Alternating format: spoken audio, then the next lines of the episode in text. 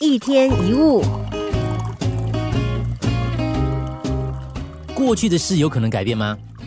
我们都知道，已经发生的事不能改变，因为时间不可能倒转。但这并不代表过去是固定、永远不变的。我们可以回溯过去，重新看待它。比如说，小时候父母管很多，我们可能就觉得很烦，也父母不尊重我们，侵犯我们的自由跟独立，摆布我，或是使唤我。可是，当你自己有了小孩之后，你才了解自己以前的反叛，其实可能是辜负了你父母的一番好意。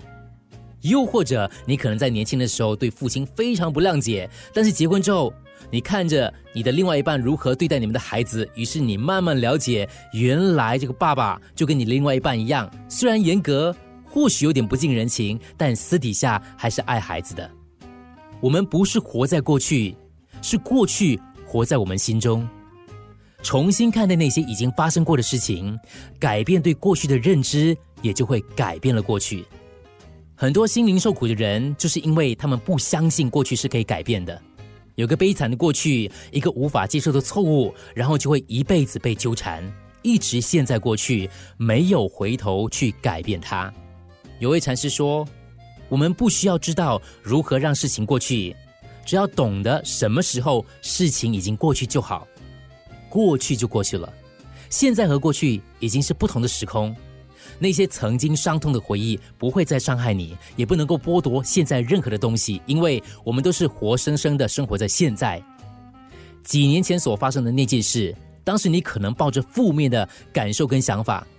如果你现在已经更成熟了，智慧增长了，对以前所发生的事应该抱着正面的感受跟想法。事实上，这样子想，你就已经改变了过去。经历创伤的人并没有错，他既不懦弱，也不是人生的失败者。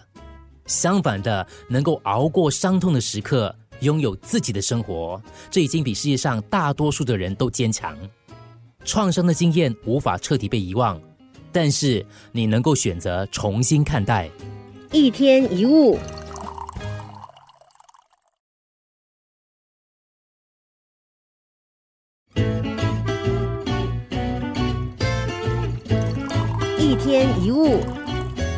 宽容别人是对别人的理解，这并不是说你变成同流合污，而是你能理解的范围变宽广了。对人慈悲，也不是不看别人的所作所为，而是你明白他们的行为都可能只是受到过去制约的表现。人就好像一棵树，真正的部分其实是隐藏在地底下的根，可是我们只看到树叶还有树枝。那些令你厌恶的人，如果你深入探究，可能会发现是因为不快乐，他们才会做出这些行为。那些尖酸刻薄的人，往往内心有很多伤痛。暴力的人也曾经可能被暴力相待，而那些可恶的人也有可怜之处。那些不懂爱的人，可能最欠缺的其实就是被爱。有位太太经常抱怨她老公不愿意沟通。一遇到冲突就躲避。后来，当他从先生的口中知道，原来在他八岁那年，他听到父母吵了一架，第二天父母就此分离。所以，对这个先生来说，冲突就意味着关系的结束。知道了先生不幸的童年之后，从此这个太太就不再抱怨，而且变得更包容。当有人激怒你的时候，你可能可以自问：这个人以前受过什么样的对待，以至于他如此对待别人呢？问过自己这个问题之后，想象一下，这个惹你厌的人，可能他是从小欠缺爱，还是曾经受到什么样的伤害？说不定这个人长期受到批评排挤，而你所见的只是他伤痛的表现。接着把对方想象成相对可怜的人，你的同情心可能就会油然而生。试着去感受对方，不要用批判的心去看看他所发生问题背后的原因。这个人为什么会愤怒、会悲伤或者很难相处？可能有背后的原因。有了这样的了解，你就会产生更多宽恕的同理心。诺贝尔文学奖得主斯坦贝克曾经说过：“如果你们了解彼此，就会善待彼此。了解一个人，就不会走向仇恨，而且几乎每次都会走向爱。慈悲就是完全理解的心。”多去理解、尊重别人，才会被别人理解。当我们对别人有更深的了解，就会有更多的宽容，并且会转化成慈悲还有爱。一天一物，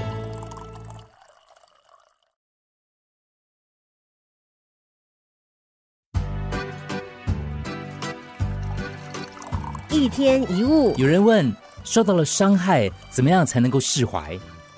首先，让我们先了解，有什么人或事情真正的能够让我们受伤？其实，真正伤害我们的是事情本身，还是自己的反应跟感觉呢？我们常看到很多的夫妻喜欢翻旧账，结婚几十年，可能搬出刚认识的时候发生的事情来吵。过去曾经伤害的事情，现在并没有伤害我们，而现在对我们造成伤害的是我们现在的想法。假如有人对你不满，他讲了一些话让你伤心难过，你觉得那个人伤害了你，但是在不同的情境下、不同的时间点、不同的人说同样的话，你的反应可能不同。而且发生在不同人的身上，其他人的反应也不会和你完全一样。所以问题不是那个人讲的话，而是你对那句话的反应，让你觉得很受伤。不要一头栽进习惯的思考模式当中，认为他好可恶，竟然这样讲我，我很可怜，别人如何对待我，等等等的。我们在情绪低落的时候，要转向内在，把注意力放在自己的反应上，看看。我是怎么想的，才会让自己陷在这个情绪里面？这样你就能够发现整个问题的源头。有位富豪长期住在一家五星级酒店，但却是服务生眼中的霸客，大家都很讨厌他，因为他不止常常差遣别人，而且没有一项服务是让他满意的。他常常不留情面的骂这些服务生，甚至连一毛钱的小费都没有给过。服务生们每一个都被欺负的心中一把火，可是却只能忍气吞声，敢怒不敢言。有一天，酒店请来了新的服务生，大家就把服务这个有钱人的工作推给这个菜鸟。当然，新的服务生也是饱受这个富豪的凌虐跟欺负，可是他却不以为意，脸上一直挂着笑容，好像这个富豪骂的是别人一样。那些老服务生对这个新服务生的忍功啊，真是非常佩服，就问他：“哎，你怎么办到的啊？”新的服务生就说了：“哦，我没有特别的忍耐，就是换个想法而已咯。你们都认为他是一个可可恶的人呐，可是我我觉得他是一个可怜的人，一个可能被恶魔附身的可怜人。他越无理取闹，我就觉得他越可怜。当他骂我的时候呢，我心里想的是要怎么样帮助他，赶走他身上的恶魔，让他可以恢复善良的本性喽。如果你正呈现于痛苦，心里充满委屈，要记住，这些只是你脑海里的想法。”如果你能清楚自己的心情是来自于这种思考模式，学习用新的观点来看事情，很多事也就能够释怀了。一天一物，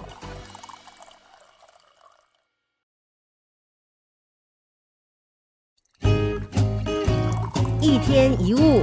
我们常常听人抱怨，某个人惹我生气了，他伤了我的心，那个人快把我逼疯了。人总是习惯把问题归诸于别人，认为自己的感受是来自外界的，是某个人或某件事把这些感受加注在我们身上，仿佛自己只是一个无辜的受害者罢了。但是如果真的是这样的话，我们一定经常受人影响，因为我们无法控制别人，不是吗？如果某个人可以害我不痛快，害我不开心，那么其实是我赋予对方主宰我情绪的权利。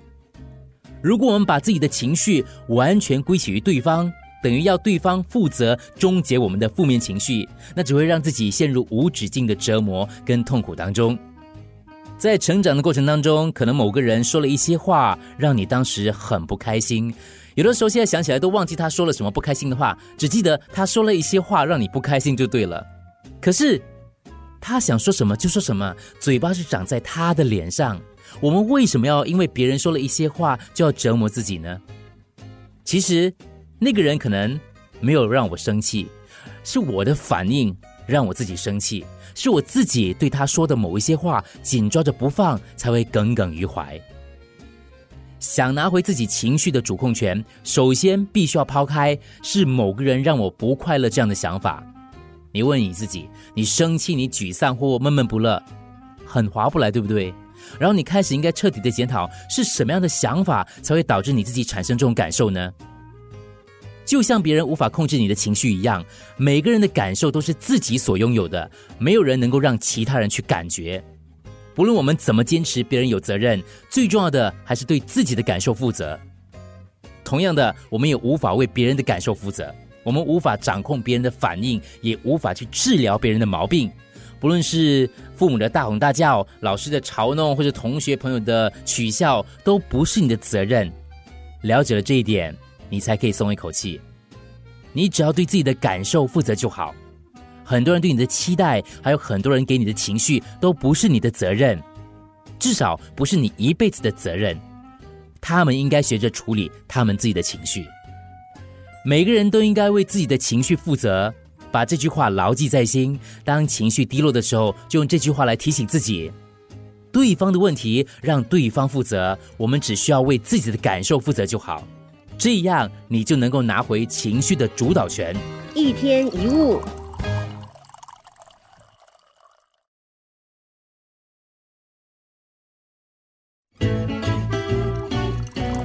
一天一物。人生就是自己选择的结果。我们常常会不自觉的抱怨公司很差，其实是你选的；买的东西不好用，其实也是你选的；朋友和伴侣有很多缺点，也是你选的。仔细想想，其实很多东西都是你自己做的选择。因为如果你真的不想做，你就不会去做。最后，你还是决定做那件事，或者跟那个人在一起，一切都是你自己选的。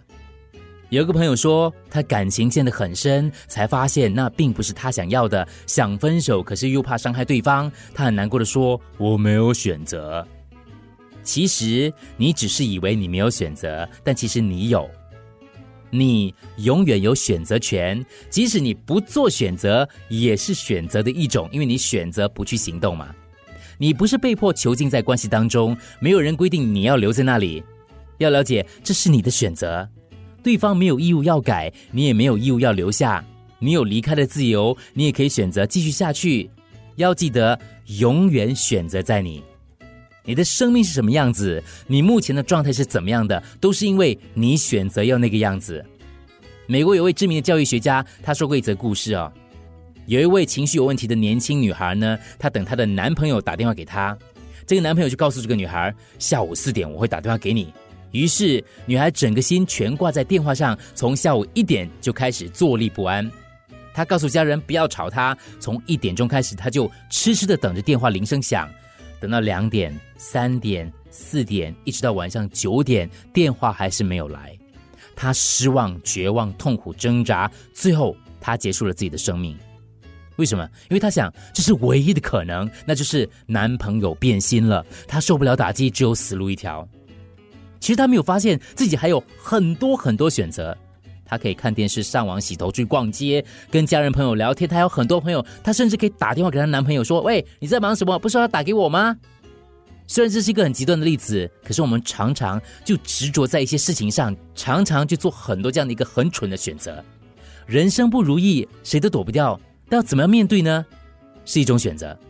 即使遇到困境或者是有病，我们还是有选择的。也许我们无法控制处境，还有病情，或者是没有办法行动自如，但是我们还是可以选择怎么样看待这样的一个状况。我们可以选择被动消极，也可以选择主动积极；可以选择沮丧，也可以选择振作；可以选择微笑，也可以选择哭泣，就看你自己了。经常提醒自己，这是我的选择，就因为这都是自己选的，所以。我们自己要负责。一天一物。